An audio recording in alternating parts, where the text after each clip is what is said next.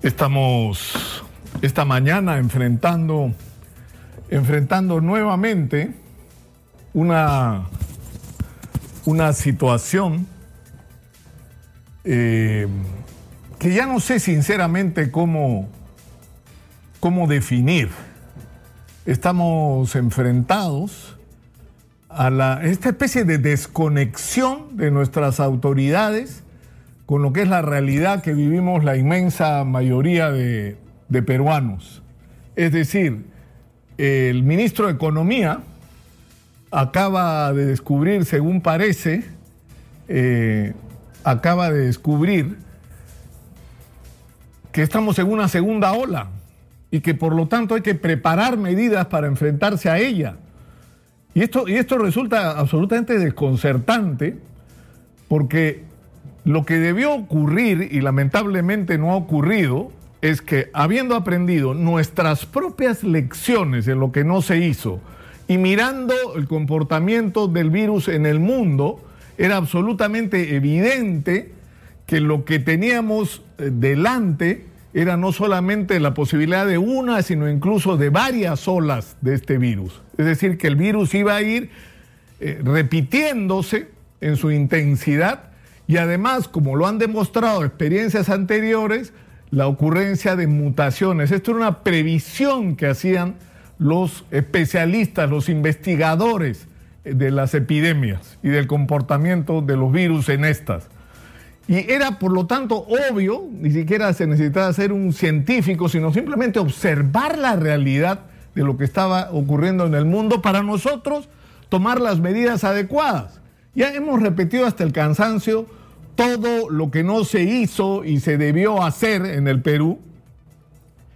Y hemos eh, repetido hasta el cansancio que en determinado momento le deberíamos eh, tomar cuentas a los responsables de que estemos en la situación en la que estamos. Es decir, no tenemos la vacuna todavía y la vamos a tener tarde.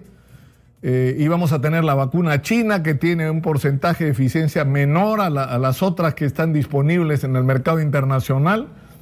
Eh, no tenemos las unidades de cuidados intensivos que deberíamos tener, no tenemos resuelto el problema del oxígeno, estamos exactamente en el mismo punto, exactamente, con pequeñas variaciones, una plantita por acá, otra por allá, pero en, términos prácticos estamos enfrentados a la misma situación donde la inmensa mayoría de la distribución del oxígeno depende de un conglomerado de empresas privadas, que en realidad son las más grandes dos, Praxer y Linden, que se han funcionado para hacer una sola y que abastecen la inmensa mayoría del oxígeno medicinal en el Perú. Y, estamos por eso en el mismo punto, de dependencia con respecto a esta sola empresa. No hemos activado el primer nivel de atención porque no lo hemos hecho. No tenemos las pruebas moleculares que deberíamos tener y no tenemos ni personal, porque no tenemos gente, porque la gente que se contrató eh, no se le pagó, no se cumplió con las horas extras que trabajaban los médicos y las enfermeras y los tecnólogos y los trabajadores de la salud y hasta lo de limpieza. No han, cumplido compromisos con nadie. Y a la hora de elaborar el presupuesto de la República, que es la mayor eh, prueba, la prueba más, y nosotros lo advertimos acá, cuando dijimos que todas las ilusiones y las esperanzas del Perú mueren en el presupuesto de la República, es que fue un presupuesto de la República absolutamente ajeno al país al que correspondía. Es decir, era un presupuesto de la República pensado yo no sé en qué término. En medio de una pandemia, poco más de 20 mil millones de soles, cuando solo este año que pasó hemos gastado más de 23 mil.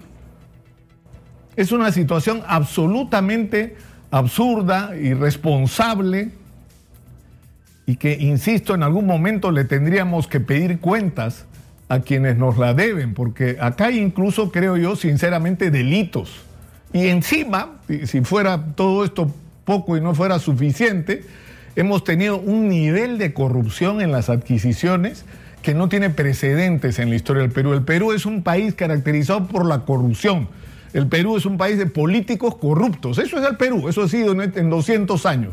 Pero lo que ha pasado en la pandemia no tiene nombre porque los índices de, o sea, los porcentajes que han cobrado por las comisiones ilegales, la cantidad de productos que no corresponden a lo que se ofertó, la cantidad de proveedores no calificados, la cantidad de incumplimientos en los tiempos de entrega, simplemente han batido todos los récords.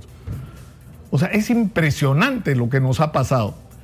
Y, y el problema es que ya estamos puestos pues, en esta situación, lamentablemente donde como llamábamos la atención la semana pasada, solo nos quedamos, o sea, solo nos queda lo que podemos hacer nosotros mismos, la capacidad que tengamos de no enfermarnos, de tomar precauciones, de mantener el distanciamiento, de evitar las reuniones, de usar permanentemente mascarillas, de desinfectarse constantemente las manos, de, de, evitar aquellos espacios donde pueda haber la posibilidad de contagio.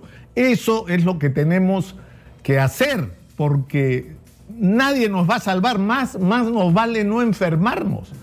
Y habría que hacer algo que puede resultar hasta existencial.